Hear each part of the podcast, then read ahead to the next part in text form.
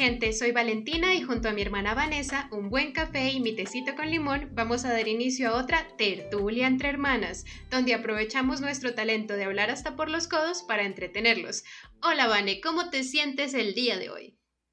Hola, Vale, bien, con algo de frío, pero ya me puse una cobijita y estoy preparada para que me cuentes todo lo que tienes preparado para el día de hoy. Bueno, hoy les tengo preparado algo muy temático, algo que va muy con el número del capítulo en el que estamos hoy. Es el capítulo número 4 y yo no sé si ustedes sabían, pero el número 4 en la cultura japonesa es de muy mala suerte. A la gente no le gusta ese número. ¿Y saben por qué? Porque... De hecho, en japonés hay dos números que suenan como otras cosas, otras palabras muy similares. Entonces, el número 4 suena igualito a sangre y también suena muy parecido a morir. Y el día de hoy vamos a hablar de la muerte, porque todos vamos a morir, pero no, tiene por qué ser algo tan malo, no, no nos vamos a deprimir aquí. Eh, en realidad, nuestras charlas de la muerte son con el propósito opuesto de paniquearnos. Es para evitar la crisis existencial, la crisis de mediana edad o aquí a veces en nuestro caso la crisis de cuarto de vida. No sé si eso exista, pero cuando uno está en sus 20 y igual siente pánico existencial, eso. Entonces, Así por ser el capítulo número 4 y porque nos encanta el drama, hablemos de nuestra relación con la vida y con la muerte. Yo ya pasé la crisis del cuarto de vida, si existe. ¿Y ahora en qué crisis estás? Porque no creo que eso signifique que haya salido de crisis. Ah, no, nunca. Eso es mi sello de calidad. Sello de calidad de estar siempre en crisis. Lo escucharon aquí primero la primicia. Bueno, entonces empecemos por hablar sobre cómo la muerte se percibe en muchísimos lugares del mundo de maneras diferentes. Entonces, todos sabemos que la experiencia de morir es universal, porque eventualmente todos vamos a fallecer, a menos que se cumpla nuestro sueño adolescente y llegue un vampiro y nos transforme. Pero no lo creo, entonces como todos sabemos que esa experiencia universal existe, también podemos considerar que hay más de una manera de pensar con respecto a la morición. Eh, la morición. La morición, sí. Roberto está orgulloso de ti en este momento. Lo sé, es que la, la morición es la palabra correcta. Entonces, a mí me parece que es muy interesante ver cómo, por ejemplo, los funerales, los ritos de diferentes personas pueden variar mucho, depende de lo que ellos piensen que sea como valioso. Entonces me parece interesante, por ejemplo, como en algunas culturas se le dejaba al, en el cuerpo de la persona un par de monedas para que pudieran pagar la entrada hacia el inframundo, el reino de los muertos. Entonces, si tu familia no tenía dinero suficiente para ponerte monedas, ya sea en los ojos, en la boca o donde sea que te pusieran las monedas, o nadie te quería lo suficiente para sacrificar un par de monedas por ti, pues te ibas a quedar atascado entre un reino y el otro porque no tenías cómo pasar la entrada. Entonces, mayoritariamente esto se considera de los griegos, pero también ha habido otras culturas, a veces se menciona también con los vikingos y incluso en la película de Los fantasmas de Scrooge, que es acerca de un libro de, de Dickens, también a la persona que fallece al principio, que creo que es Marley, lo muestran con monedas sobre los ojos. Entonces creo que eso es un remanente de como ese mito de que tú tienes que pagar una entrada para llegar a un lugar. Entonces la manera en que los ritos funerarios se desarrollan dice mucho de qué piensa una cultura de qué va a pasar con el espíritu de la persona, si consideran que va a haber un espíritu, de si consideran que el cuerpo es importante o no, como los egipcios que iban por allá es que sacándole los órganos a las personas y poniéndolos en tarritos porque también iban a necesitar eso, iban a necesitar un montón de propiedades si eran personas importantes, entonces los mandaban con plata, con comida, o sea, eso era un viaje, eh, un viaje que nunca se iba a acabar y los dejaban era aperadísimos. Entonces, asimismo nosotros podemos reflexionar sobre nuestros ritos funerarios y cómo representan la manera en que nuestra cultura ve lo que pasa con nosotros después de la muerte, ya sea espiritual o físicamente. Pues reflexionando sobre los ritos funerarios, eh, como ya hemos contado, nosotros nacimos y crecimos en Colombia y realmente la religión mayoritaria, aunque no exclusiva, es la católica. Entonces es el rito que principalmente conocemos, que es un velorio, el momento de duelo que se acompaña con flores, un ataúd y se decide si la persona es cremada o sepultada en, usualmente en los cementerios, usualmente no por legislaciones en los cementerios. Cosas comunes acá, ¿no? Ay, no hablemos de fosas comunes y Colombia porque esto nos daría para otra cosa. Entonces estoy mirando ritos funerarios actuales de otras religiones que tienen la misma, eh, la misma raíz, religiones monoteístas, y resulta que los ritos son mucho más exigentes. O sea, por ejemplo, en el Islam, el cuerpo debe ser preparado, limpiado, eh, si es hombre por hombre, si es mujer por mujeres, lavado, envuelto en un paño y enterrado hacia la Meca, o sea, ciertas indicaciones muy puntuales. Y en el judaísmo, mm, el rito también es, inicia igual, eh, debe ser limpiado si es hombre por hombres, si es mujer por mujeres, envuelto en un paño que me acuerdo mucho de un tema de Jesucristo, ¿cómo se llama el paño que encontraron que se supone que tiene el, el no rostro sé si que tiene la cara, pero ya, no me acuerdo. Eh, esa tela, esa misma tela la siguen usando. Y entonces lo envuelven y lo entierran en un ataúd con la estrella de David y las personas pueden poner una piedrita señalando que estuvieron en el momento de, del entierro, tienen que ser enterrados. En estas dos religiones está prohibida la cremación por cuestiones obviamente religiosas. Pues te iba a preguntar una cosa, cuestiones religiosas, ¿tú qué crees que eso diga de esas religiones o de esa cultura de la importancia que le dan a la permanencia del cuerpo cuando una persona fallece? Pues sé que sería una especulación porque tendríamos que preguntarle a alguien de esa religión, pero ¿tú qué crees? Pues mm, a mí me pareció sorprendente porque en la parte que estaba leyendo de las, de las personas que practican el Islam, ellos creen en la resurrección. Y desde el catolicismo, la resurrección es del alma. O sea, el alma puede eh, vivir ese proceso, haya o no haya cuerpo. De hecho, no va a haber, se descompone pero en el Islam, por algún motivo, el cuerpo no puede ser cremado, como que eso impide que el alma trascienda en la parte espiritual, que también es muy parecida a la teoría, y como un jardín y unas llamas, así que supongo que hay un lugar bueno y un lugar malo. supongo. Cuando dijiste llamas, yo pensé en llamas como en Perú. no, no, llamas, llamas con fuego, como los fuegos del infierno. Pero claro, yo me lo imagino así porque mi educación fue en el catolicismo, entonces es la relación que tengo. Y en el judaísmo, la parte más importante se presume que es la parte de si se puede para los familiares acompañar a la persona que está a punto de fallecer al momento del deceso, como estar ahí y ayudarle en la transición. Entonces no entiendo por qué el cuerpo tiene que tener ese, esa protección, porque ellos no, ellos no hablan de resurrección, pero sí lo protegen, como si el alma, una parte del alma estuviera ahí en el cuerpo. Yo entiendo que creen que hay un alma, porque además después, que era lo que quería contarte, los, eh, las personas que practican el judaísmo tienen unas seis o siete etapas de duelo y al final se convierte en un duelo de mínimo un año con una serie de prohibiciones. Entre más cerca es la fecha del deceso, más prohibiciones hay en relacionarse, en la vestimenta, en el aseo personal y luego en relaciones en relación a cómo intervienen en la comunidad hasta un año. Es supremamente estricto, pues desde mi perspectiva me pareció bastante estricto.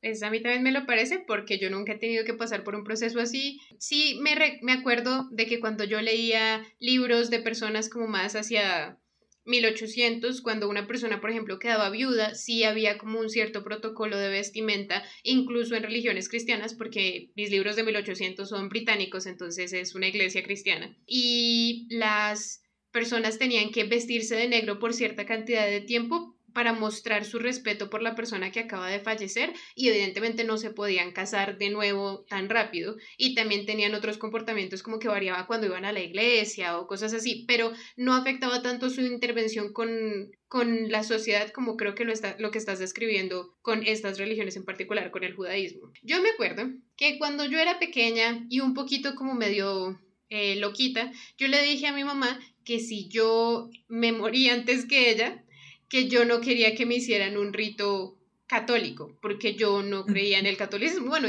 yo no creo en el catolicismo, esa no es mi religión, pero yo me acuerdo que yo le dije eso y mi mamá me dijo como, pero creo que eso es lo que nosotros haríamos, porque al final el funeral es para las personas que quedan atrás, no para el muerto y nosotros sí creemos en el catolicismo y entonces nosotros haríamos ese ritual. No sé si mi mamá en este momento me daría la misma respuesta, pero sí me pareció muy interesante la idea de que los ritos funerarios y lo que pasa con uno no es completamente para uno, aunque uno es la persona que fallece, sino que en realidad también es para la sociedad, la comunidad con la que uno convive todo el tiempo. Entonces, incluso teniendo en cuenta esta idea, yo quiero preguntarte a ti, Vanessa. ¿Tú qué quieres que pase contigo cuando fallezcas? ¿Lo has pensado? ¿Le has echado cabeza? ¿Qué se te ha ocurrido? Bueno, yo ya tenía una idea bastante clara de lo que quiero que, que pase con el cuerpo, pero quiero hacer una introducción.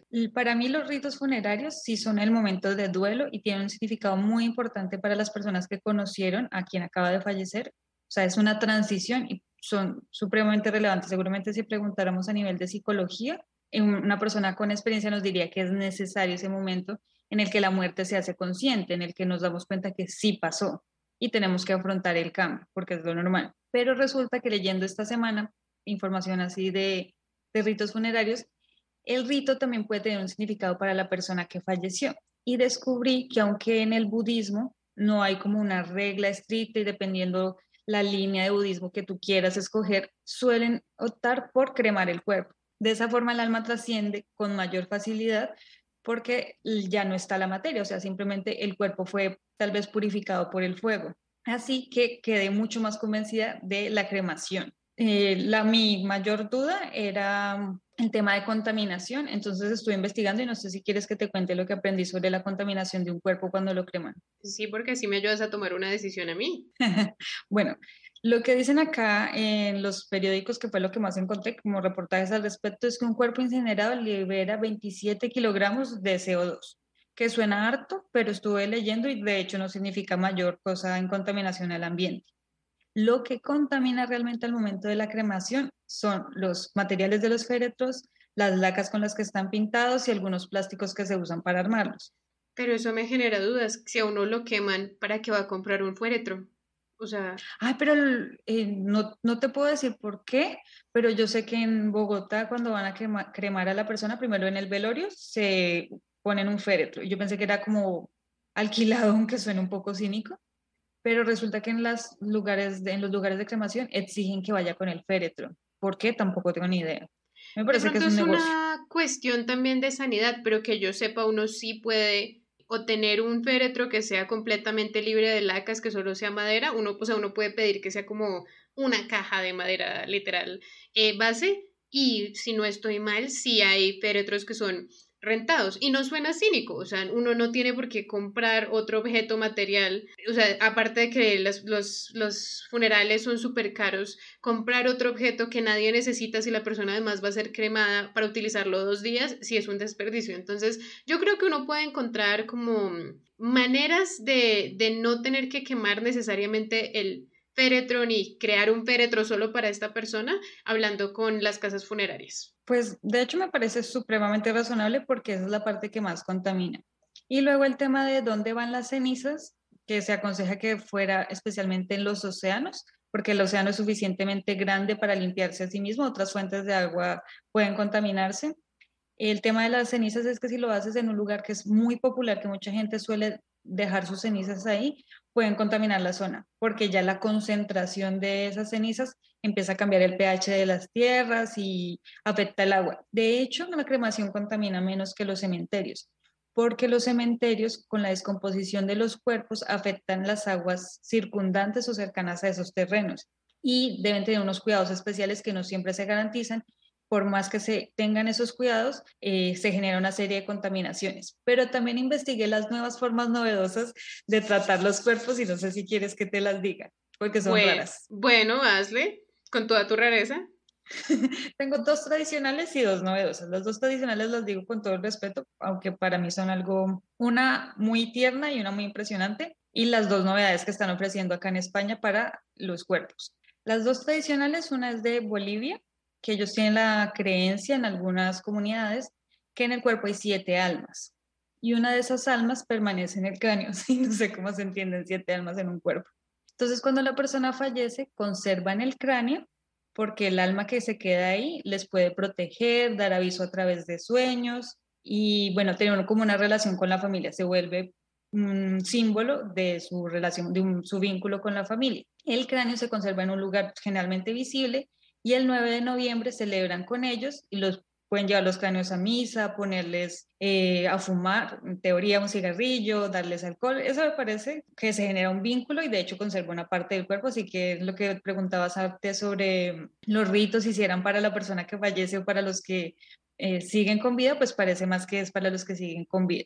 Otra que es súper impresionante, pero la entiendo muchísimo, es de los zoroastristas, no sé si actualmente se practique tal cual, la religión zoroastrista que son originarios, pues la, la creencia es originaria de Mesopotamia, es ancestral, que hablan del equilibrio de los elementos, de los cuatro elementos como fuego, agua, aire y tierra. El rito tradicional era poner el cuerpo en una cúpula para que los cuervos devoraran la carne y el sol calcinara los huesos de forma que ningún material del cuerpo contaminara ninguno de los elementos, porque incluso para ellos la cremación contamina el fuego. O sea, para ellos el cuerpo debe simplemente retornar al ciclo de los elementos. Gráficamente, para la persona que está en duelo me parece complejo, pero me llamó muchísimo la atención esa idea de deshacerte del cuerpo, desprenderte totalmente de, del cuerpo porque ya tu ser querido no está ahí. Él ya, si crees que trascendió, trascendió o la vida terminó igual. Yo siempre he pensado que uno entre más natural pudiera irse sería mejor. Lo que pasa es que ya no es razonable ni sostenible para la cantidad de personas que hay dejar que los cuerpos sean consumidos por aves de carroña. Porque aquí cuando uno va por las calles y las carreteras siempre ve como un círculo de chulos 40 chulos comiéndose algo, pero digamos que se estén comiendo el cadáver de un animal en, un potrero, se demoran un montón de tiempo, porque, o sea, es un proceso que serviría si hubiera unos poquitos humanos esparcidos y entonces fallecieran y fueran consumidos, o en este caso la comunidad específica eh, de esta religión, pues seguramente alcanzan a hacer ese proceso, pero si los 8 o 9 billones de personas que son en el planeta hicieran ese proceso, creo que se contaminarían las aguas en el momento porque se alcanzaría a descomponer un montón de gente antes de que se la comieran los cuervos. O sea, la idea de que ya el, espíritu de la persona no está ahí y por ende es mejor que pues los cuervos aprovechen ese material, a mí me gusta, pero nunca la considero como una opción porque la sobrepoblación nos ha quitado esa alternativa. Bueno, sí, yo sigo pensando que gráficamente parece un poema un poco macabro, pero la finalidad me llamaba muchísimo la atención. Igual te ofrezco entonces las dos novedades que se supone que contaminan menos, pero la segunda creo que contamina más. La primera se llama hidróxilis alcalina y es que introducen los restos mortales a presión en un cilindro de acero con un químico, creo que es hidróxido de potasio o algo así, y agua a 170 grados. O sea, vuelven el cuerpo una masa y la van deshaciendo hasta que se forma una parte de cilindro y eso queda como un pedacito de, fosfato calcificado. Eso es todo lo que queda del cuerpo, pero eso no se puede desechar. Lo que el problema usa demasiado agua y esa agua obviamente se contamina. Y la otra que están ofreciendo es promesión. Esta es súper gráfica. Es congelar el cuerpo y machacarlo hasta que se convierta en una masa, y, pero el problema, esa masa toca volverla y quemarla. Entonces volvemos a la cremación. Me parece que es mucho problema, o sea, cogerlo, cogerlo uno como un bistec congelado, triturarlo para luego quemarlo nuevamente y aparte tienes que utilizar el, o sea, como una cierta cantidad de agua para congelarlo, o nitrógeno, algo tienes que utilizar además. Me parece que es un reproceso, dirían por ahí. Entonces, si esas son las alternativas, pues la, lo bueno ya conocido, que ya, ya se sabe la cremación, me parece que sigue siendo una alternativa razonable. Entonces, pero no me has contestado. ¿Tú qué quieres que pase contigo? Sí, te contesté cuando te hablé de los budistas, que ahora estoy 100% convencida que quiero que me cremen. Sí, pero ¿y qué pasa con las cenizas? Ese es el problema de los del futuro. No mentiras. Ese es el problema de, de las generaciones futuras pues no sé, tienes como la idea de que alguien se encargaría de eso o de que quieres que esté en algún tipo de lugar específico? Mira que eso no lo había pensado. Si esta es una declaración y tienen que tomar la decisión pronto, no me guarden en una urna en su casa. Si me pueden enterrar esas cenizas bien o si las pueden botar en el océano, donde es el lugar donde menos contamina porque se recupera muy rápido, bien. Pero no estar en una urna en medio de una sala. Que alguien pregunte, ¿y eso qué es? No, las cenizas de tal, tal. Mi tío. Mi tío. No. Ok, bueno, yo te voy a contar lo que yo siempre he pensado.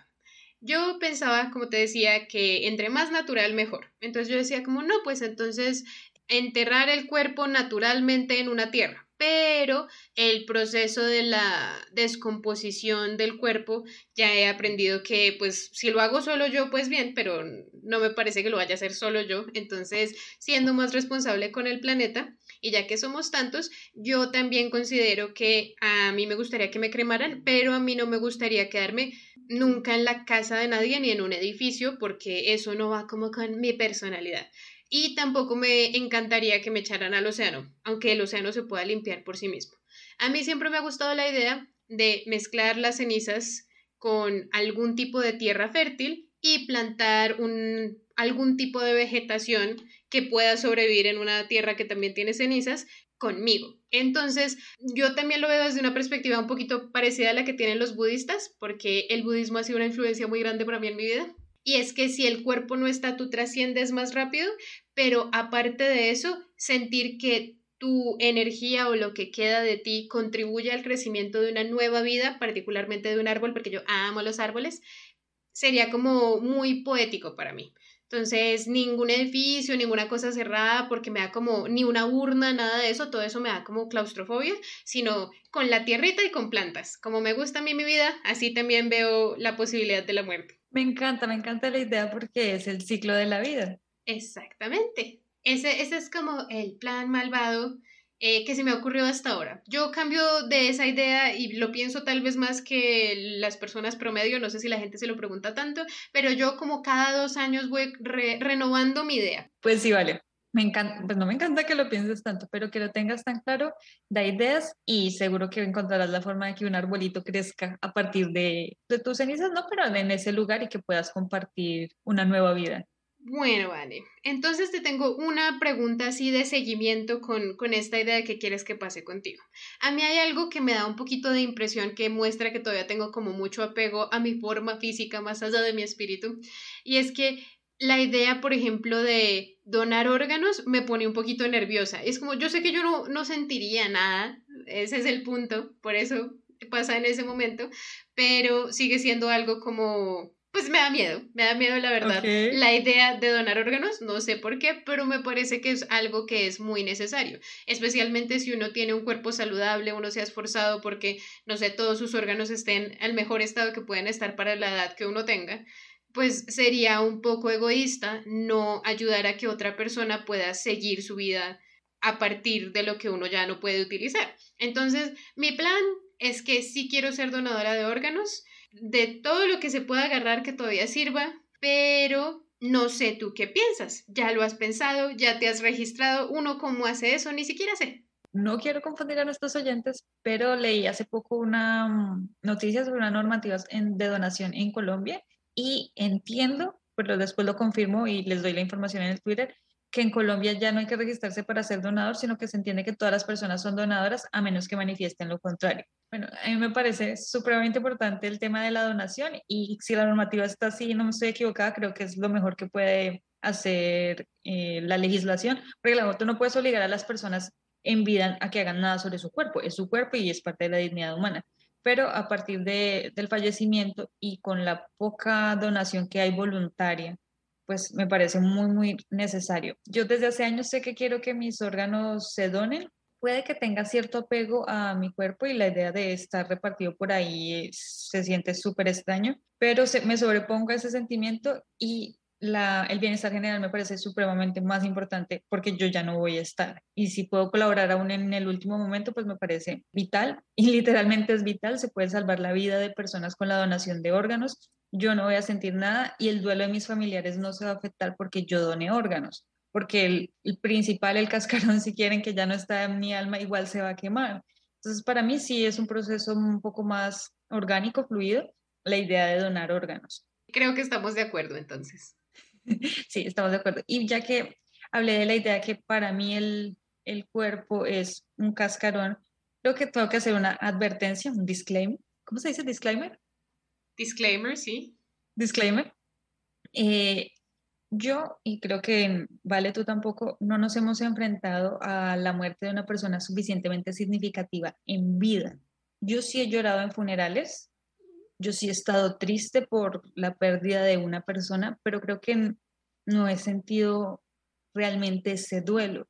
Y me pregunto, y no sé si tú te lo has preguntado, si sientes que ya has vivido la experiencia, cómo se lidia con las muertes, con la muerte de otras personas, y especialmente porque eso varía según los vínculos.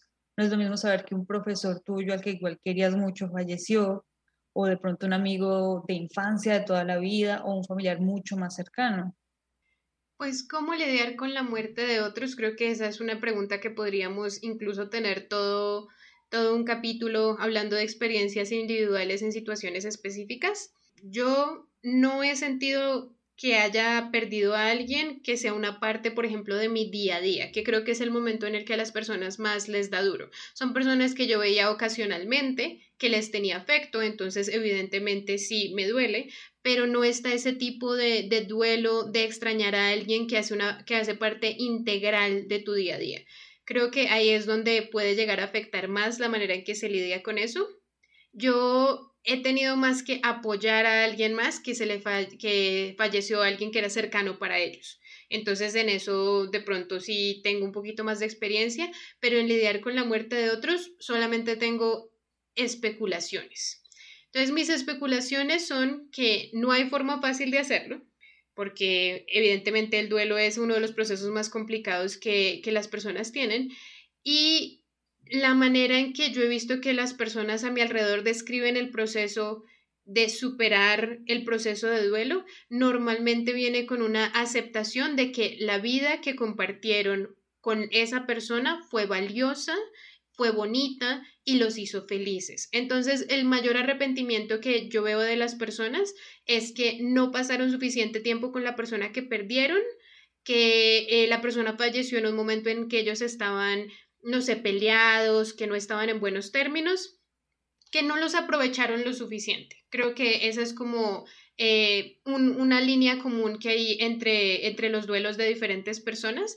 Entonces, ¿cómo lidiar con la muerte de otros? Yo trato de aplicar el principio en mi vida, en mi día a día, preventivamente, porque como les dije, no me ha pasado, de tratar de nunca, por ejemplo, acostarme de mal genio con una persona nunca despedirme no sintiéndome feliz con ellos, especialmente las personas que son como parte de mi núcleo más cercano e importante en mi vida. Trato de mantener una relación con ellos que si yo puedo mirar a nuestra última interacción, a las interacciones que hemos tenido en el último año, por ejemplo, yo pueda sentirme orgullosa y feliz de lo que hemos hecho juntos, porque aunque eso no vaya a quitar el dolor que uno siente si los pierde o cuando los pierda, puede ayudar a recuperarse después de pasar el proceso de duelo de una manera más, yo voy a decirlo pacífica, creo que la palabra que estoy buscando es, es pacífica. Entonces, esa, esa es mi perspectiva por el momento, faltándome experiencia con mis especulaciones, hasta ahí he llegado con mis reflexiones. ¿Tú qué crees? Pues me parece supremamente razonable, como siempre lo que dices, vale, suena bastante sabio yo no, creo que no me he puesto a analizar realmente lo que me dicen las personas cuando están en duelo. Yo lo que he visto es la ausencia, porque hay momentos en el duelo que parece que son muy complejos, que es cuando haces algo cotidiano que solías hacer con esa persona y te das cuenta que no puedes llamar a contarle o pedirle que te ayude o hacer lo que solían hacer. Y en esos momentos parece un poco, no sé, es, creo que es indescriptible porque yo lo veo, lo presencio, pero eh, y aunque racionalmente pueda procesarlo emocionalmente, no lo entiendo igual, es, esa ausencia. Entonces, claro, vivir, vivir con esa persona, compartir, eh, expresar lo que sientes y tratar de siempre despedirte de la forma más cordial, de la mejor forma con esas personas, puede ser una forma preventiva de tratar, eh, con de buscar esos duelos pacíficos. Pero quiero hacer un, un paréntesis y es algo que necesito, bueno, necesito, pero no sé cómo plantear y es cuando yo voy a los funerales y como ya he hecho la advertencia, son personas con las que aunque me dé tristeza no siento ese duelo, hay una actitud que me incomoda y no sé si es parte del proceso de duelo y es que todo el mundo suele alabar a la persona que falleció, hablar de sus mejores características y como que olvidan todo lo malo que pasó, pero no en un plan perdón, porque el perdonar es reconocer que un hecho pasó que fue negativo, pero que yo ya no siento ira contra ese hecho, sino en un plan borrón absoluto de todo eso negativo. Y a veces pueden ser cosas muy terribles, o sea, que ni siquiera jurídicamente uno pueda decir, uy, sí, ya esto pasó y ya no tengo que ponerle atención. Entonces, no sé tú qué opinas de, de esa visión. Bueno, de que las personas alaben las características positivas, pues primero, si una persona fallece y tú estás en su rito fúnebre, estoy asumiendo que las personas que están a su alrededor eran personas que eran cercanas, que tenían una relación, que tenían afecto por esa persona. Entonces, yo creo que el momento inicial de la muerte, así como estabas hablando tú de la ausencia, la ausencia lo primero que hace es recordarte todas las cosas buenas. Nadie se acuerda de las cosas malas cuando siente como esa sensación de ausencia no todavía, luego puede que ya lo procesen más. Entonces creo que esa actitud si viene de lo que tú estás extrañando y lo que a ti te duele es la ausencia de las cosas buenas y es lo primero que viene en tu cerebro porque es lo que estás perdiendo. Yo también creo que en parte, pues no sé qué cosas tan terribles ha hecho alguien, pero sí son como cosas de la vida cotidiana, no son como, no sé, no traumatizaron a nadie con un crimen violento que creo que ahí sí nadie va a pensar que esas personas eran buenas, o al menos no la víctima de su crimen violento, pero en general si alguien era, no sé, eh, cizañero, alguien tenía mala ética laboral, era perezoso, tenía problemas con las drogas, sacar eso a colación en el momento en que la persona fallece realmente no genera ningún beneficio para nadie. Entonces las personas que están procesando su duelo no necesitan recordar eso en ese momento y no les beneficiaría recordarlo. Entonces, me parece que no, no tengo nada en contra de, de pensar que todo muerto es bueno, como dirían por ahí.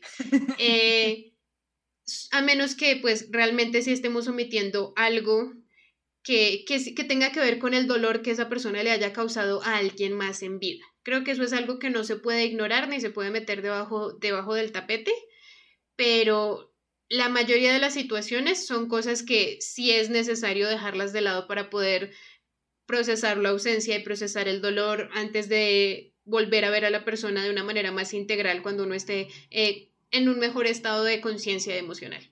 Sí, claramente si tú me lo explicas así, tiene todo el sentido, porque sí, en general las personas se equivocan y en un momento de, duelo, pues, de hecho, en las éticas y en las religiones que, que estuve leyendo, se aconseja recordar lo bueno de esa persona y habrá quien aconseje el perdón. Yo personalmente sí creo que el perdón es algo fundamental en el proceso de duelo.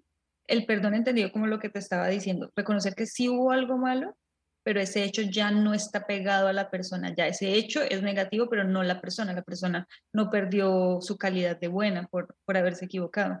Pero lo que decías de que hay cosas que no se pueden simplemente poner debajo del tapete, es porque de pronto en la vida cotidiana no suele presentarse, pero en la vida pública sí, y es que el derecho a la memoria de las víctimas no siempre se respeta. Y cuando una persona fallece, parece que se convierte, si es un ídolo, se convierte en ese ídolo que no se puede cuestionar ya porque falleció, porque es bueno. Entonces, de pronto sí voy a hacer la distinción y en los duelos personales y, por supuesto, siempre respetando el duelo y la visión de las personas, entenderé ahora un poco mejor esa idea de que todo muerto es bueno, porque yo la verdad no la había entendido pero a nivel de lo, de lo público, de lo que sí necesita un, momento de verdad, porque todavía hay víctimas de esa situación, creo que me iré por la otra, la otra visión y es reconocer los hechos. No porque la persona no esté, ya no puedo hablar de eso. Claro, es como pensar en, por ejemplo, el fallecimiento de alguien como Hitler, o sea, Hitler se murió y nadie piensa que él sea bueno, pero seguramente si él tenía, bueno, su pareja también falleció con él al mismo tiempo, pero digamos que si ella hubiera seguido viva, ella tendría ese momento de pensar solo en las cosas buenas de Hitler, pero no quita que colectivamente todos sabemos que eso no lo hace una buena persona, pero toda persona, si tiene alguien que los ame, merece el reconocimiento de que hay algo que duele por su ausencia. Creo que eso es como el proceso interpersonal. Bueno, entonces, cambiándote un poco el tema, te quería preguntar también sobre, todavía estamos pensando como nosotras hemos tenido esa distancia, no siempre son personas que son cercanas a nosotros, sino a como dos niveles de relación más allá. ¿Tú cómo crees que puedes apoyar a alguien que está pasando por un duelo o cómo lo has hecho en el pasado? ¿Qué experiencias has tenido eh, dándole ese hombro de apoyo a alguien más que sí está pasando por una pérdida más personal? Pues a mí personalmente es un proceso bastante complejo. Yo trabajo mucho en mi empatía, pero no me considero la persona más empática, entonces suelo ir mucho por lo racional. Y realmente quisiera tener una respuesta como en el capítulo de How That Made You Mother de yo soy la chica que lo tiene todo, no sé si recuerdas eso, que Robin tiene todo en el bolso y lo que sea que necesiten las personas que están en duelo, ella lo tiene, o yo soy la chica que los hace reír en el duelo o algo por el estilo. No, no tengo, no tengo una técnica, de hecho ni siquiera tengo las palabras correctas, porque sé que formalmente se debe decir lo siento mucho, lamento tu pérdida, pero se siente extraño, porque puede que sí lo sienta en algunos momentos han sido familiares y los quería mucho, pero bueno, no, sentía el duelo de las personas que realmente estaban sufriendo. Entonces, mi actitud y lo que he intentado hacer es estar presente y escuchar a todas las personas que quieren hablar demasiado y que pueden atormentar a las personas que están en duelo. Hacerme como en todos esos grupitos que pueden ser demasiado intensos para la persona que está en duelo, que está en ese proceso más de silencio, más de introspección y que llegan como a bombardear a la persona y yo, no, voy a estar presente ahí para que le den un momento y voy a acercarme a todos los grupitos que pueda, especialmente a las personas que vean más solas y los escucho. Porque no sé qué decir, no tengo la menor idea de qué decir, pero tal vez escuchando a las personas o alejando cierto bullizo que se vuelve no sé, que se vuelve ruido de fondo porque se ponen a hablar de una cosa o de día a día, de cosas que están pasando en su vida y se olvidan un poco el proceso de duelo más importante, me parece que, que puede servir, o por lo menos me da una razón de ser porque yo me siento súper perdida en esos momentos de velatorio, es como rondando aquí, de un lado para otro. No sé tú cómo lidias con eso, ¿vale? Pues he tenido dos experiencias específicas en las que recuerdo más o menos o sea, recuerdo que el dolor que las personas sentían era más intenso y las reacciones eran más viscerales, por decirlo así.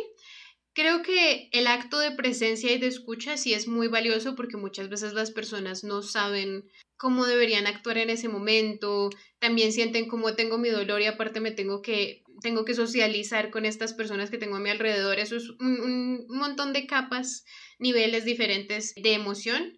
Pero la otra cosa que a mí me parece que es linda y que creo que puede ser un gran apoyo y que también la he visto aplicada en algunas, por ejemplo, en algunas series o en películas y que yo estoy de acuerdo en que eso funciona, es hablar de la persona fallecida en sus mejores momentos. Entonces volvemos a lo de lo buenos que son, pero contar cosas que sean anécdotas, pues sí pueden ser graciosas o pueden ser emocionales, emotivas, que sean sobre la persona que falleció. Entonces también, si tú no conoces esas, esas historias, hacerles preguntas a las personas sobre esa persona que perdieron les da la oportunidad de expresar esas cosas que les gustaban de ellos y normalmente les sube el ánimo. Entonces, yo no sé si tú alguna vez has visto Gilmore Girls, creo que nunca la has visto. No, eh, me vi Gossip Girl, pero no Gilmore en el último capítulo de lo que ya no es la serie, sino lo que va después de la serie, porque ellos hicieron como, como una secuela de la serie, por decirlo así, em, uno de los personajes llama a la mamá y le cuenta una historia sobre el papá del día más feliz que ella tuvo con él. Y ambas lloran, pero lloran felices porque están recordando algo de la vida de esa persona. Y a mí sí me ha pasado que yo hago una pregunta sobre esta persona porque yo no los conocía también como los otros y pues me ya se suelta aquí la persona con la que estoy hablando y empiezan a contar, no, sí, es que él hizo esto y después hizo esto y entonces él siempre sacaba estos chistes y siempre decía estas cosas y les cambia mucho la perspectiva porque dirían que recordar es vivir y yo estoy de acuerdo con esa perspectiva y ayudar a alguien a recordar las cosas buenas de la persona que perdió, aunque todavía sientan mucho ese dolor, siento que los ayuda también como a transicionar hacia una perspectiva más brillante hacia el futuro. Creo yo. No sé si funciona con todo el mundo, pero es una de las cosas que yo intento hacer si estoy apoyando a alguien más que perdió a alguien. De hecho, me gusta, me acuerdo un poco la, filosofía que entiendo, intuyo de la idea mexicana de las almas recordadas, que mientras recuerdes a alguien y lo lleves en tu corazón va a seguir con nosotros, así que me parece súper bueno y pues que en el momento de duelo sepas cómo llevar la conversación a esas, esas anécdotas. Yo particularmente me hiciste acordar de un momento que más que anécdota de apoyo de duelo fue todo lo contrario. Fue nosotros portándonos mal en un velorio y no sé si, si quieres que te la cuente. ¿Nosotros incluyéndome a mí? Creo que sí, yo me imagino que tú estabas, viajamos dos horas fuera de Bogotá para ir a un velorio, así que no creo que te hayan dejado en casa porque yo tendría... No, digo la edad, la edad. Sí, sí, tendrías 11 y yo tendría 15. Entonces falleció nuestra bisabuela, la abuelita de mi mamá, y la estaban velando en la casa de ella. Y viajamos de Bogotá a Guaduas, que Guaduas es tierra caliente, para los bogotanos eso ya es paseo, pero obviamente íbamos en duelo. Solo que todo el viaje, nuestro tío nos hizo reír. Yo creo que le enfrenta los duelos así, además es súper chistoso, una hermana de mi mamá que nos hacía reír por todo. Y llegamos, supongo que comimos, no sé, lo único que recuerdo es que nos sentaron a todos los primos en una habitación de una cama sencilla a esperar mientras ellos hacían rosario en la sala de la casa, porque como es un pueblo, se velaba la persona en la sala de la casa.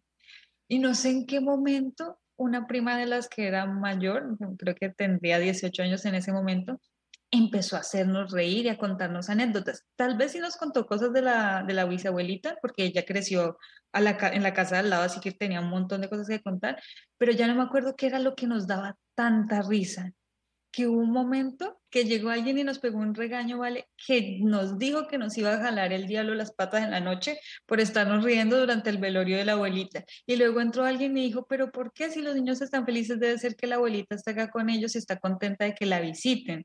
Entonces estaba como las dos visiones, pero yo quedé súper afectada al día siguiente en el cementerio. Yo era como mucho respeto, mucha calma, ahí sí mis primitos, los que habían crecido en la puerta del lado de, la bisabuelita, pues estaban muy, muy tristes, estaban mucho más conscientes, pero la noche anterior yo me acuerdo de muchas risas. Es el velorio que más recuerdo y es por las risas. Yo tengo memorias muy vagas de eso, tal vez porque yo era varios años menor que tú, pero sí, sí tengo, tengo el recuerdo de que me llevan contando que nos regañaron en ese velorio varias veces durante los años.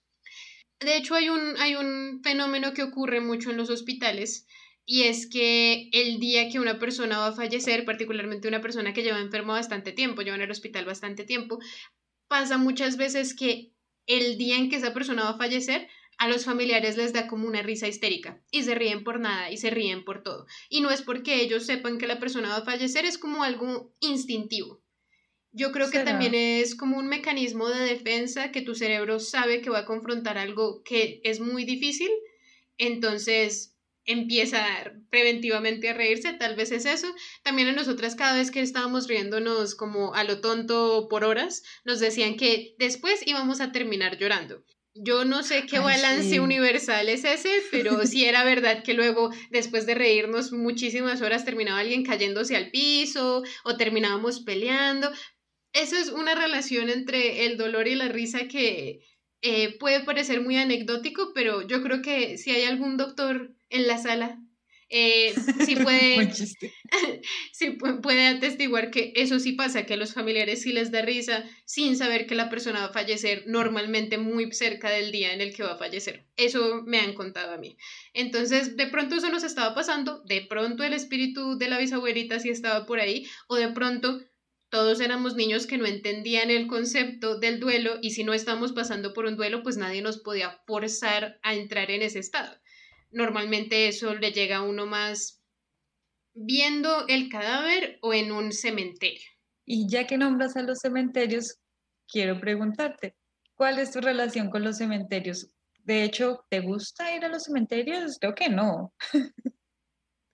Bueno, pues yo entre todas mis identidades que me van conociendo, una de mis identidades es que yo era como muy gótica cuando era adolescente y yo tenía amigos góticos que iban a cementerios a tomarse fotos, porque la estética del cementerio, eso es una cosa especial. Te voy a compartir luego, y tal vez lo puedes compartir en Twitter también para que se esparza, un video sobre diseño de cementerios y cómo el diseño del cementerio afecta la relación que las personas tienen con él. Es súper interesante. Eh, sí, personalmente yo solo conozco un tipo de cementerio que pues es el más común que tenemos aquí eh, y solamente he ido en momentos de, mm, de funeral porque no, no, no, he ido a visitar a nadie, no es algo que yo haga comúnmente, de nuevo porque no, no, sea, no ha fallecido nadie a quien yo necesite personalmente visitar. Y mi relación es de dos cosas. Si yo estoy en un funeral, principalmente no es por el cementerio, sino por el ambiente que hay con todas las personas alrededor. Estoy es más concentrada en qué necesita la persona que siente más dolor en ese momento. Entonces no me puedo concentrar mucho en el cementerio me hace sentir de una manera o de otra, porque siento es más como empatía por el dolor que está pasando esa persona que a mí me importa. pero sí te puedo decir que cuando he pasado por un cementerio casualmente porque estaba por ahí y resulta que tocaba cruzar el cementerio para llegar a alguna parte, a mí me gustan los cementerios. A mí me gusta el, el, la arquitectura muchas veces, me gusta el ambiente, no sé si es que es sombrío, si es que todavía tengo un corazón de gótica en, mi en, en algún lado de mi espíritu todavía es, es darks, pero yo siento que es muy pacífico. O sea, no sé si yo iría de noche a tratar de invocar un espíritu, porque eso también me parece un poco irrespetuoso, pero tampoco siento que sea un lugar para estar triste. Siento que es un lugar de memoria y, y ver todas las personas, las flores que se le han traído, el amor que se invoca alrededor de la muerte de otras personas, a mí me parece que es un ambiente bonito de una manera un poco diferente. O sea, no diría que es bonito como un perrito, pero que tiene algo como de poético, como espiritualmente me parece una experiencia satisfactoria visitar un cementerio. Bueno, me, me encanta que hayas reconocido tu pasado gótico y me sorprende un poco lo de la, la, experiencia. ah, ok, pasado presente. Me sorprende un poco lo de la experiencia de, de ver poesía en el cementerio. Yo realmente no, no creo tener una relación con los cementerios sé las tradiciones, por ejemplo, sé que hay personas en el catolicismo que creen que deben ir un año seguido después de la muerte todos los domingos a visitar la tumba, otras personas que creen que deben ir en, la, en el aniversario del fallecimiento. Pero hay una, una escena que recuerdo mucho que me duele de pronto de los cementerios y es haber acompañado a mis tíos, en ese caso paternas, al cementerio del pueblo a dejar flores o a una situación que yo no sé por qué iban a los cementerios tan seguido, y que ellos le dieran golpecitos a un osario, que yo creo que las personas saben que los osarios son los cajoncitos más pequeños, donde ya no está el féretro, sino los cuerpos que, que se han descompuesto. Que, solo, que son más pequeñitos y son como paredes.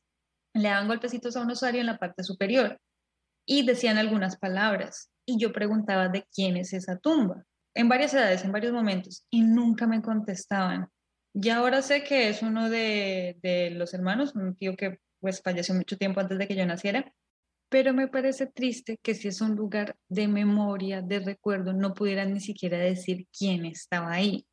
Entonces, no sé, yo no tengo una relación especial con los cementerios, me parecen lugares más bien solos y aunque hay, no sé, tumbas que sí son muy visitadas y hay flores y todo el asunto que las personas necesitan para enfrentar la ausencia de la persona o para sobrellevarla. Esa actitud, por ejemplo, en ese caso, me parece por el contrario que no es, no es sobrellevar el duelo, es como ocultar algo, como si hubiera algo malo en los cementerios. Entonces, de hecho, yo tengo esa distancia bastante grande con la idea de visitar. Primero porque no creo que haya algo de la persona ahí. Ya hemos explicado la relación del tema con el cuerpo, en el sentido que yo eh, he, escogido la cremación en mi caso, que creo que hay que donar los órganos, o sea, no creo que de verdad haya algo de la persona más allá del recuerdo, el cementerio es simbólico, pero si luego se convierte en un lugar de silencio, porque además fuera del respeto que se ofrece en los cementerios, que no se puede hablar de la persona que está ahí, pues me, me genera cierta distancia. Bueno, sí entiendo lo triste, o sea, la parte triste de que no, no puedan hablar de la situación, no puedan realmente como recordar colectivamente, sino cada uno va y como que susurra la, la situación. Pero yo sí quiero cuestionar la idea de que no hay nada de nosotros en el cementerio, porque creo que eso depende mucho de tu creencia de, de a dónde van los espíritus. Yo creo que un cementerio es un lugar ideal para que si tú estás recordando a alguien, parte de su energía o de su conciencia si esté ahí presente para la visita. Y realmente cualquier lugar que esa persona haya tenido una relación muy fuerte, entonces puede ser el lugar de trabajo, puede ser una casa, puede ser un objeto que ellos tengan o puede ser la tumba en donde ellos están. Yo creo que ahí sí queda un algo con el que uno interactúa. Entonces, eso me lleva a mi siguiente pregunta que te quería hacer. ¿tú qué crees que pasa con nosotros después de que morimos? No con nuestro cuerpo, sino con espíritu, mente. ¿Qué partes crees que quedan? ¿A dónde crees que vamos? No, esa pregunta es súper compleja, filosofía pura y dura, directa al cocoro. bueno, cocoro es el corazón, si acaso la referencia queda extraña. Yo soy una confundida, como diría una amiguita de la universidad, somos de la filosofía confundida, porque para muchas cosas soy muy racional no tengo, no practico una religión, yo soy agnóstica, pero tengo espiritualidad y ando supremamente confundida porque la, la reflexión, no, la creencia, el mito con el que más me identifico, en el que más me gusta creer, es en el de las varias vidas, en la reencarnación. Entonces, en teoría, al momento de, morir, mi energía vital, mi alma, o como sea que se llame en cada una de las religiones, trascendería a una siguiente vida que puede ser o no consciente. Me imagino, otra vida, otra, puede ser incluso otra criatura o simplemente ser parte del universo y regresar en otra forma carnal si, si eso es lo que mi alma necesita. Pero luego también tengo anécdotas de fantasmas y creía muy férreamente y si ahorita me, me asustan, seguro voy a creer que hay un fantasma, soy la más convencida. Entonces no, no sé qué creer. Quisiera decir así como súper racional, como no, morimos y ya termina la vida y no hay nada, porque el recuerdo es algo para las personas que están vivas y la energía, simplemente no creo que se, se pueda destruir toda la energía. Bueno, si toda la energía es solo la biológica, sí, esa se destruye. Pero si hay una conciencia, esa energía vital que yo, en la, es en la que yo creo, que yo creo que venimos en un aprendizaje espiritual, un aprendizaje de alma, creo que hay una trascendencia a otro plano y supongo que es otra vida, cosa que también me da miedo porque volver a este mundo a sufrir me parece horroroso, por mí que ojalá no hubiera nada, que ojalá fuera como morir y convertirme en luz, porque otra vida humana, oh Dios, ¿por qué? Oh my God, no aprovechas la experiencia humana, lo bonita que puede ser. Yo también tengo muchas de esas creencias. Yo creo que estamos altamente influenciadas por nuestra queridísima madre. Hola mami, que nos estás escuchando. Esto es tu culpa. número uno. bueno, eh, no mientras no es culpa de ella, pero ella sí nos ha dado mucha información y nos ha mantenido con la mente muy abierta y por eso nosotras hemos podido considerar todas estas alternativas opciones.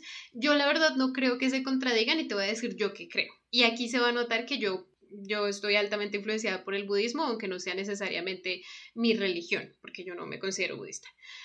Yo creo que cuando nosotros fallecemos hay un cierto tiempo como de, no sé, espera, no es como que inmediatamente vayas a, reencarnar o puede que sí inmediatamente reencarnes. Creo que eso también depende de qué tanto hayas crecido tú en la vida en la que estás, porque yo creo que uno reencarna todas las veces que su alma necesite hasta llegar a la iluminación. Y cuando llegas a la iluminación, tu espíritu y tu energía vuelven a ser parte del universo, que ahí es donde me influencia el budismo. Entonces, si tu espíritu es joven y pasan cosas como tienes emociones que te apegan mucho a la tierra, yo creo que parte de tu conciencia sí se puede quedar y para mí eso es lo que son los fantasmas. Parte de tu energía y de tu conciencia como que, se, que te quedó enredada con el mundo terrenal cuando estabas haciendo como el proceso para trascender. No creo que eso necesariamente implique que se queda todo tu ser, es posible que sí o es posible que solo se quede una parte, pero eventualmente ya sea porque te liberas de esos lazos que habías creado, alguien más te ayuda a liberarte, te exorcizan, por decirte así, eh, o si simplemente tú moriste de una manera que no te ata de una manera tan fuerte al, al mundo humano o se te acaba ese lazo después de un cierto tiempo, que también creo que eso, eso pasa, pues encuentras otra vida y también creo que es otra vida humana en donde vas a seguir aprendiendo retos diferentes en cada una de esas vidas hasta que llegues a un punto en el que estás tan cerca de la iluminación que cuando falleces simplemente ya no hay más lecciones para aprender, entonces ya tu espíritu completa su propósito y se une al éter, al universo, a, las estrellas. Todos estamos hechos de estrellas. Esa es mi idea y no creo que se contradiga una cosa con la otra. Luego yo ya no sé sobre demonios y los demás espíritus y seres, yo solamente tengo una percepción fuerte de la conciencia humana y la energía humana que permanece aunque nosotros ya no estemos físicamente aquí. Lo que me lleva a hacerte una pregunta. Tú que estás tan confundida y que piensas que si vienes a otra vida humana eso es como muy difícil, muy complicado, ¿a ti te da miedo el pensamiento de la muerte? Mm, no, no me da miedo el pensamiento de, la muerte en mi caso de morir yo. Quiero decir, si tuve ese miedo, no sé si todas las personas tienen ese miedo, pero por algún tiempo ese miedo fue bastante consciente, me hizo bastante consciente y empecé a separar las situaciones que me dan miedo. Una de las más grandes no es el morir, sino el cómo y el sentir dolor durante el proceso de la muerte. Una enfermedad muy larga, un accidente trágico, bueno, tantas, tantas cosas que uno no se puede imaginar que obviamente le tengo miedo a muchas causas que me van a hacer sentir dolor antes del momento de la muerte. Pero el momento de la muerte no me da miedo y me di cuenta que no me da miedo desde un momento en el que me sentí muy satisfecha con mi vida.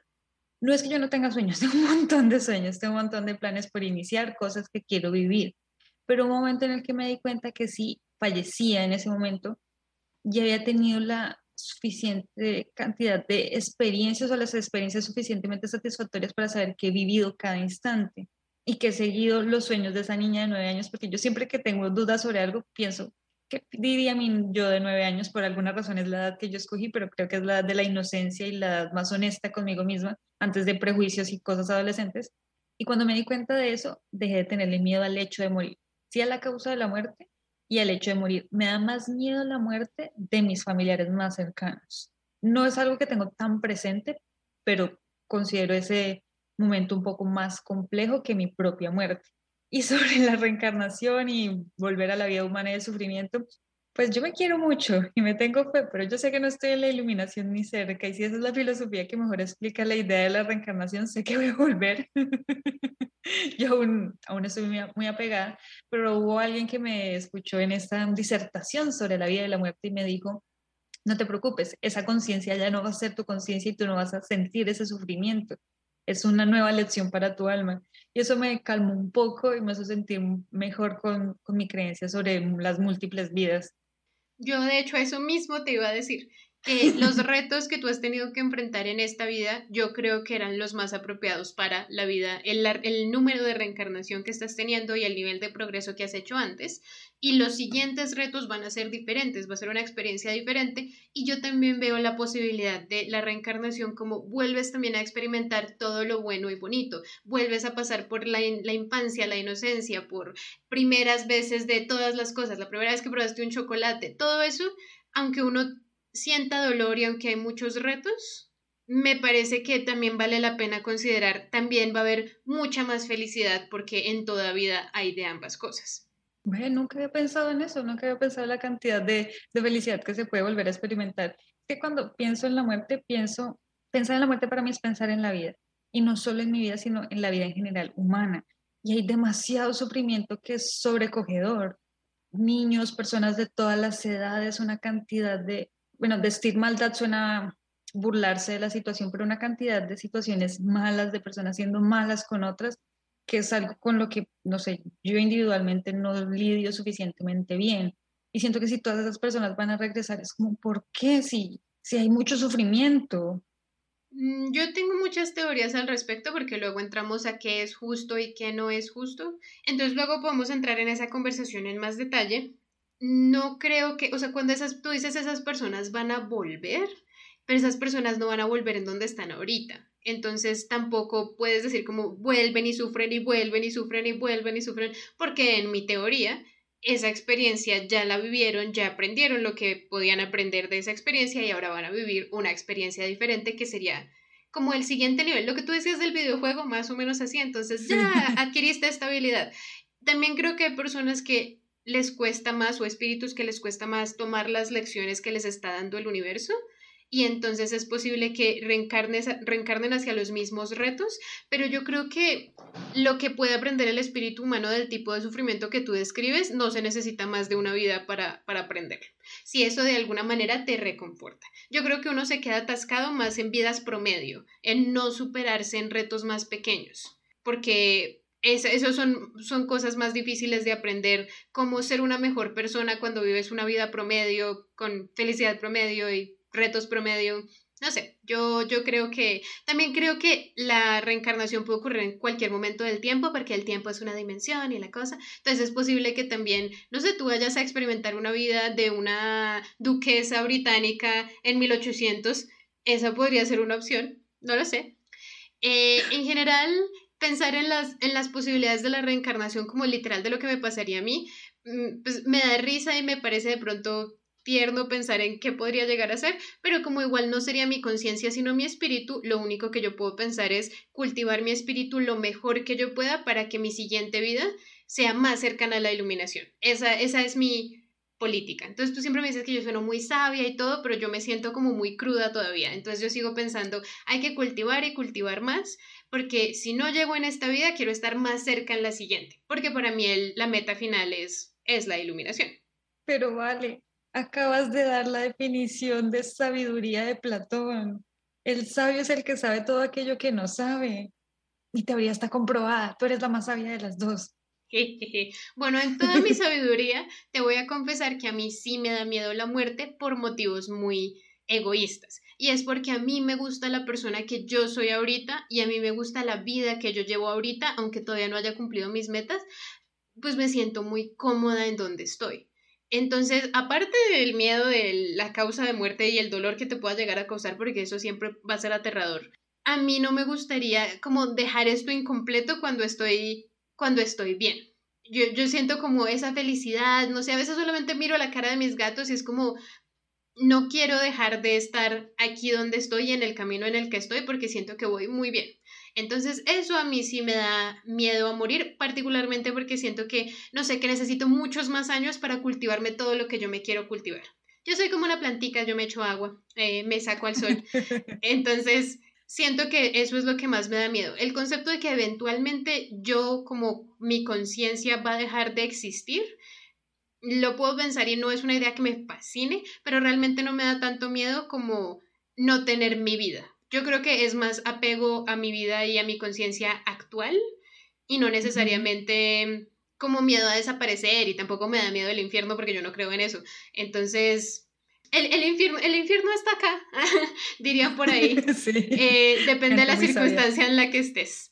Entonces, eso a mí es lo que me da miedo. Pero vamos, vamos a, hacer como un, corte en esta, en esta filosofía trascendental, porque ya nos fuimos muy, muy filosóficas, luego seguimos filosofando con todos nuestros oyentes, pero volvamos a los fantasmas, porque ese es un tema que a mí me fascina, yo escucho como 20 podcasts sobre fantasmas, entonces quiero que me cuentes, ¿qué anécdotas sobrenaturales, porque ya mencionaste que las tienes, nos quieres contar? Ay, pues había pensado en varias, pero luego recordé que Camilo, después les contaremos quién es Camilo, me dijo que eso era parálisis del sueño. Entonces ahora tengo duda. Ay, que mi primera anécdota paranormal, que es la que tengo más certificada, que eso fue algo que me inventé. Entonces, con esas advertencias, les contaré la primera, que es la que se supone que está certificada, pero pues él me hizo dudar un montón. Yo tampoco tengo el recuerdo. Es como la historia que te cuentan que tú dijiste que hiciste.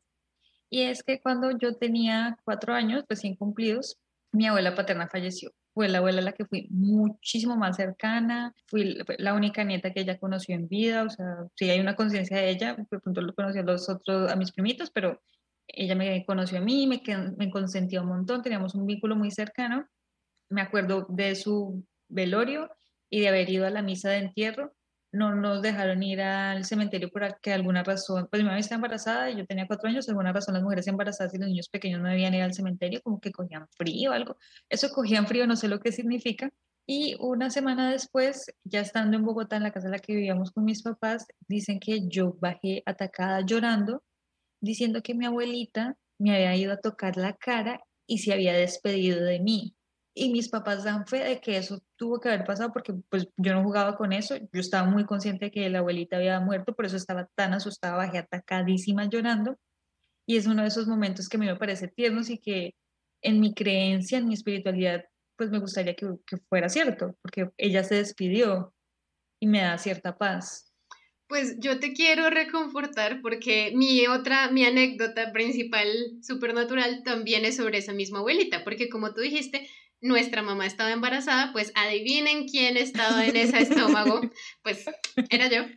Entonces, a mí mi abuela no me conoció personalmente, pero a mí también me cuentan, yo no me acuerdo de esta parte, pero sí me acuerdo de la otra, que yo apuntaba, no me acuerdo por qué era el lavadero, pero yo apuntaba al lavadero y yo decía que ahí estaba la viejita. Entonces, con mi voz de niña chiquita, la viejita, la viejita, y que yo le decía a mi mamá que yo veía una viejita. Y yo la verdad creo que esa era la misma abuela porque ella sí tenía ese, ese lazo de lo que hablamos de que las conciencias pueden dejar lazos, de que pues ella falleció cuando yo no había nacido, entonces ella no tuvo la oportunidad de conocerme. Y yo hasta el sol de hoy juro que ella quería conocerme y quería saludarme y por eso apareció ese día. Y la última vez que yo la vi, yo sí me acuerdo de haberla visto, estábamos en el carro yendo para la casa que era la casa de ella y de, y de mi otro abuelito, y en medio de una montaña en donde siempre hay mucha niebla, en la niebla yo me acuerdo de haber visto la silueta de una mujer y la silueta se parece mucho a las fotos que luego me mostraron de mi abuelita. Entonces yo creo que ese es el día en que ella se despidió porque yo solamente vi la silueta en la niebla de una viejita muy claramente haciéndome señas de que se estaba despidiendo de mí. Y yo después de eso nunca volví a verla. Entonces, ambas cosas nos pasaron cuando éramos pequeñas y ambas son con la misma abuela, más o menos hacia el mismo tiempo nos debieron pasar las experiencias.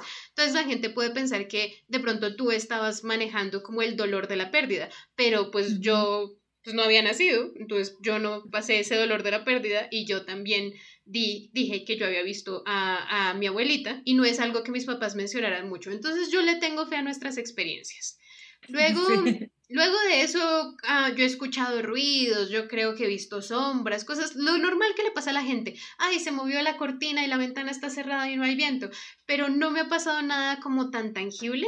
Y hay una teoría que quiero compartir contigo, que me gustó mucho de, de una chica que sí cree en todas estas cosas super, supernaturales, y es que uno no ve las cosas porque uno no está preparado para ver las cosas en muchos casos. Entonces, ella considera que si hay un espíritu que se quiere comunicar contigo, pero sabe que tú tendrías más miedo que aceptación de, del conocimiento que ellos te quieren pasar, ellos no se presentan ante ti de una manera visual sino de una manera más intuitiva. Tú sientes una intuición de que deberías hacer algo, sientes que alguien te está dando un mensaje, tienes un sueño que te parece muy significativo y esa es la manera en que se acercan a ti, porque saben que si te intentaran hablar como más cara a cara, el miedo te podría y no podrías aceptar lo que ellos te están tratando de comunicar. Entonces yo creo que eso, eh, yo, yo soy una persona muy espiritual y si yo nunca veo un fantasma, eso no me va a quitar mi creencia de que yo sí creo que los fantasmas existen y que los espíritus humanos pueden continuar después de, de que fallecen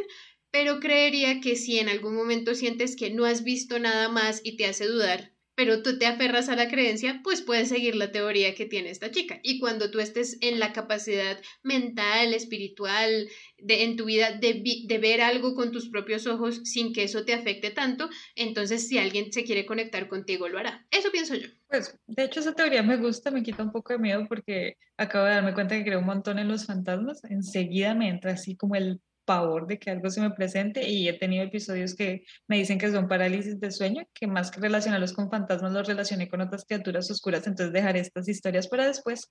Me hiciste acordar que mi mami vino a visitarme en diciembre, se quedó unos meses conmigo acá, me, Vale lo sabe, pero les cuento a los oyentes, y ella usó una habitación que nosotros no habíamos utilizado. Yo la super organicé, pinté, el piso es bastante nuevo, pues tendrá 30 años, o sea, no es nada antiguo ni nada por el estilo. Y ella hubo unas noches que no pudo dormir, pero no me dijo nada. La semana que se iba a ir, me dijo que era que había sentido que alguien se le sentaba en la cama y que ella pensó que era sueño y que luego cada, cada día se hizo más consciente de esa, de esa persona que se sentaba en la cama y se dio cuenta que era una señora y que sentía que le pedía algo y ella le decía, pero dígame qué necesita y la señora no, no le decía nada, pero le hacía sentir como la aprobación de cómo estaba pintada la casa y como la energía de la casa. Y descubrí, bueno, no descubrí, tengo que verificar bien la información, pero este piso no está escriturado a la persona que actualmente es el dueño porque hay un problema con una herencia. Este piso era de alguien que falleció, los hijos no han regularizado el tema de la herencia, pero ya lo vendieron, reciben el dinero de la venta y no han hecho el trámite de papeles. Entonces tiene muchísimo sentido con lo que me contó mi mamá y ella no sabía nada de esa historia. De hecho, yo me di cuenta de eso después, ya en febrero, cuando mi mamá ya había viajado. Pero sí hubo unos días que me dio un poquito de sustento esa habitación. Ahora es nuestro estudio.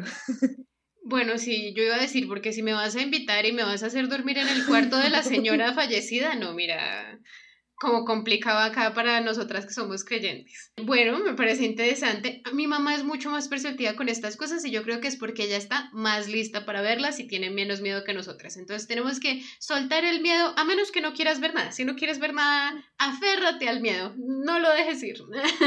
no mentiras, pero sí vamos a tener entonces un capítulo, no, no es un consejo, es un chiste, ¿ok? Eh, vamos a tener entonces un capítulo donde hablamos de las partes más oscuras espirituales y de muchos otros aspectos espirituales, porque yo creo que ahí tenemos tema para largo y, y aquí ya tengo harto audio para editar, entonces ténganme compasión. Entonces, les cuento nuestra conclusión que yo creo que podemos sacar de este capítulo y me dices tú si estás de acuerdo.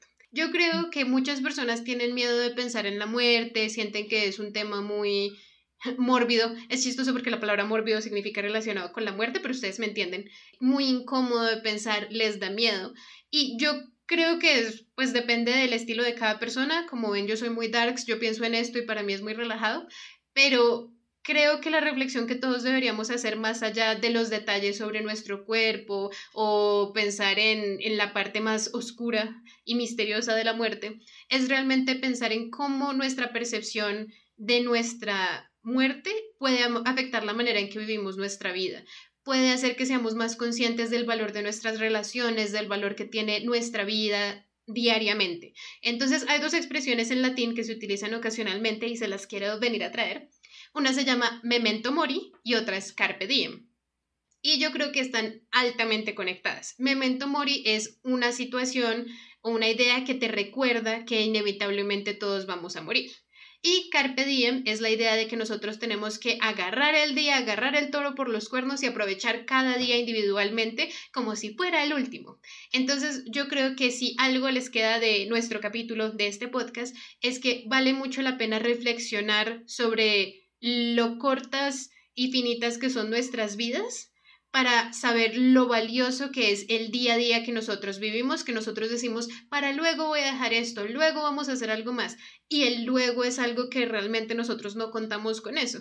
Entonces, aprecian la muerte para que puedan apreciar su vida de una manera más, más al máximo. ¿Estás de acuerdo, Vane?